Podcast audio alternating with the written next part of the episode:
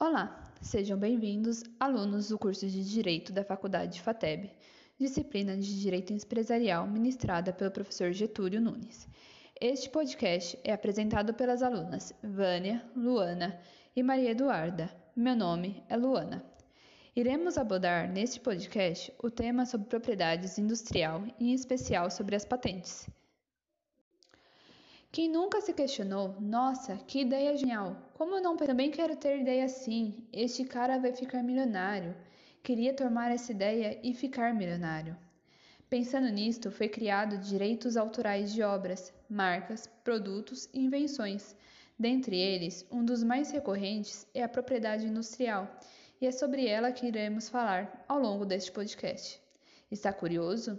Continue a ouvir nosso podcast até o final e entenda mais sobre o que é e qual a importância da propriedade industrial. Em especial, abordarei um dos institutos como dentro do direito autoral, que são as patentes. Calma lá, não é patente sanitária, velha conhecida de alguns, e sim um título utilizado pelas ideias inovadoras. Propriedade industrial. O que é? Ela é um conjunto de direitos que protege os bens imateriais ou tenham relação com a indústria, sendo esta dividida em quatro categorias: desenhos industriais, indicações geográficas, marcas e elas, claro, a patente. Na legislação, no Brasil, a propriedade industrial é positivada no artigo 5 inciso 29 da Constituição Federal, com o texto: a lei assegurará aos autores de inventos industriais privilégios temporários para sua utilização, bem como proteção às criações industriais, à propriedade das marcas, aos nomes de empresas e a outros signos distintivos, tendo em vista o interesse social e o desenvolvimento tecnológico e econômico do Brasil. Com a criação da Lei 9279 de 14 de maio de 1996, tornou-se a regulamentadora das patentes de invenção, de modelos de utilidade, registro de desenhos industriais, registro de marca, bem como a representação, repressão, a concorrência desleal e as falsas indicações geográficas. Por que é tão importante ter o registro? Então, lembra o que eu falei sobre ideia de gênios e as pessoas interessadas em copiar e levar o crédito? Pois bem, isso acontece muito. Imagine que você passou noites, dias se dedicando a uma invenção e você apresenta sua ideia a uma pessoa. Esta pessoa se aposta da sua ideia e registra antes de você. Quem terá os créditos e todos os direitos seguro de comercialização, utilização e reconhecimento pela ideia e produto? Sabemos que isso é desleal, imoral, mas é comum. Por isso que a invenção deve ser tratada no mais alto sigilo, até que o registro seja efetivado. Só assim, você, que é inventor, gênio estará protegido de cópias e não perderá seu direito de comercialização, utilização pelas suas ideias geniais e inovadoras. Isto, existe punição penal, é o artigo 184. Violar direitos de autor e os que lhes são conexos, pena, detenção de três meses a um ano ou multa. Em especial, trataremos as patentes. Patentes está relacionada à criação humana, tanto quanto invenção ou descoberta, a patente é um título cedido ao criador de uma invenção ou modelo de utilidade. Esse documento dá segurança e credibilidade ao criador que será utilizado durante um prazo definido, dando assim segurança ao inventor para que terceiros não produza, use, coloque à venda ou importe o produto patenteado, sendo considerado uso por outros como pirataria, que dá ensejo à ação judicial. Cabe esclarecer que essa ação judicial pode ser requerida pelo próprio autor da invenção, seus herdeiros ou sucessores, pelo cesionário, adquirente ou por quem for considerado titular pela lei ou por contrato de trabalho ou de prestação de serviço. Na Lei de Proteção Industrial, artigo 5 parágrafo 2 Diferenciação entre inovação e descoberta. A inovação é a criação de efeito técnico ou industrial de algo criado pelo humano, sendo uma criação nova, invenção no sentido lato. A descoberta ela não é patenteável, ela não é passível de proteção industrial por se tratar de uma revelação de algo já existente no universo, não gerando impacto novo. Sobre a patente de invenção, ela é subdividida em dois tópicos, sendo a primeira a patente de invenção de processo e de produto, referente à forma de obter determinado resultado na, de ordem técnica no processo e de produto, conteúdo, objeto físico determinado. Já a segunda patente é de proteção de modelo de utilidade, diferente da invenção, pois trata de melhorias funcionais nos produtos já inventados, sendo assim denominado de patente de proteção de modelos de utilidades, patenteado conforme o artigo 9 da Lei LPI. Exemplo: grampo de cabelo, sendo a invenção e depois criado melhorado com as borrachinhas nas pontas que não machuam o couro do, cab couro do cabelo. No Brasil, o órgão competente para expedir patente é o INPI, Instituto Nacional da Propriedade Intelectual. Em seu artigo 10, traz os critérios de exclusão de invenção, que não se considera invenção, modelo de utilidade e as descobertas. Para patentear, precisa de quatro requisitos: são ele novidade, atividade inventiva, aplicação industrial e não impedimento.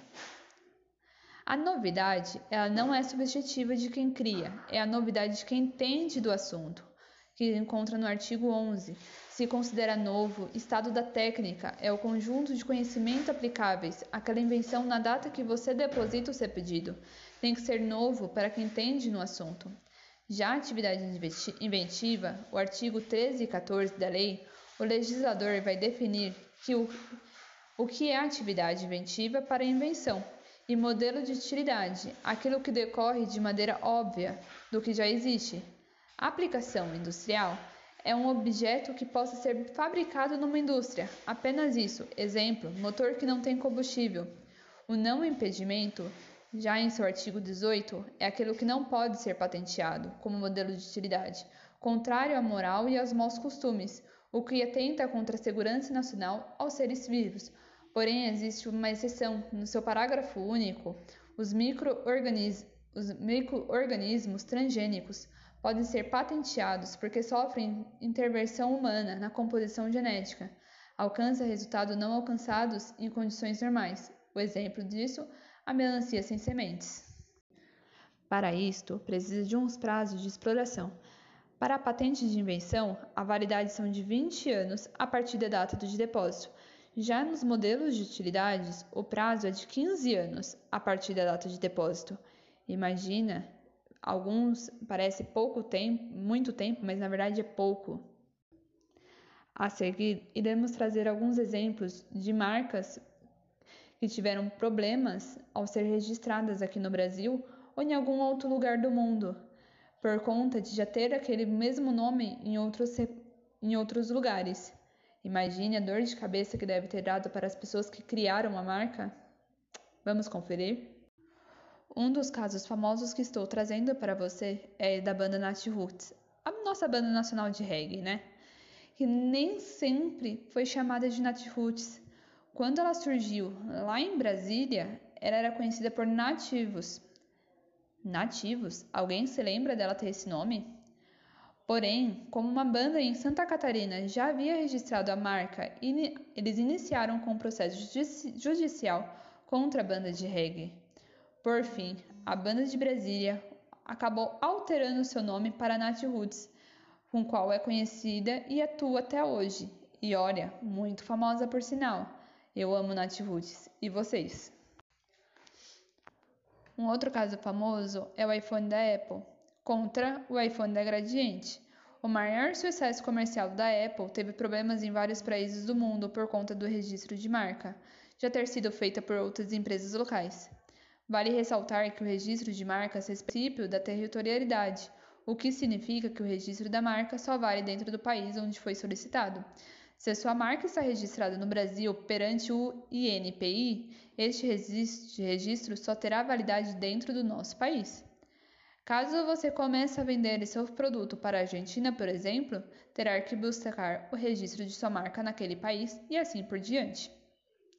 Acontece que quando a Apple lançou mundialmente seu inovador smartphone em 2017, o registro de, da marca iPhone já estava em um processo quase finalizado aqui no Brasil, solicitado pela Gradiente Em 2008, o registro da marca foi concedido a esta empresa, o que impediria a Apple de comercializar aqui sua estrela de vendas utilizando essa marca. Imaginou o tamanho do problema para o gigante do Cupertino?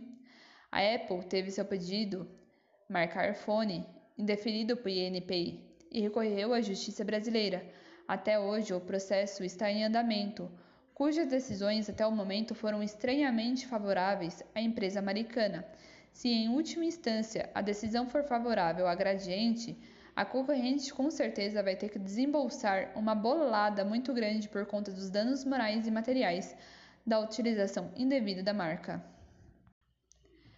Esse provavelmente pouca gente sabe, então vamos lá. Roberto Carlos cantor contra Roberto Carlos corretor. Em 2015, a, diretora, a editora musical Amigos Limitada, responsável pelo cantor Roberto Carlos, moveu uma ação contra o corretor de imóveis de Vila Velha, Espírito Santo, Roberto Carlos Vieira, alegando que ele estaria usando indevidamente como nome e fantasia a marca registrada do cantor. A ação foi julgada improcedente porque, segundo o magistrado, o profissional apenas utilizou seu nome civil como comercial, que coincidentemente é o mesmo do artista. Imagine a dor de cabeça que esse cara teve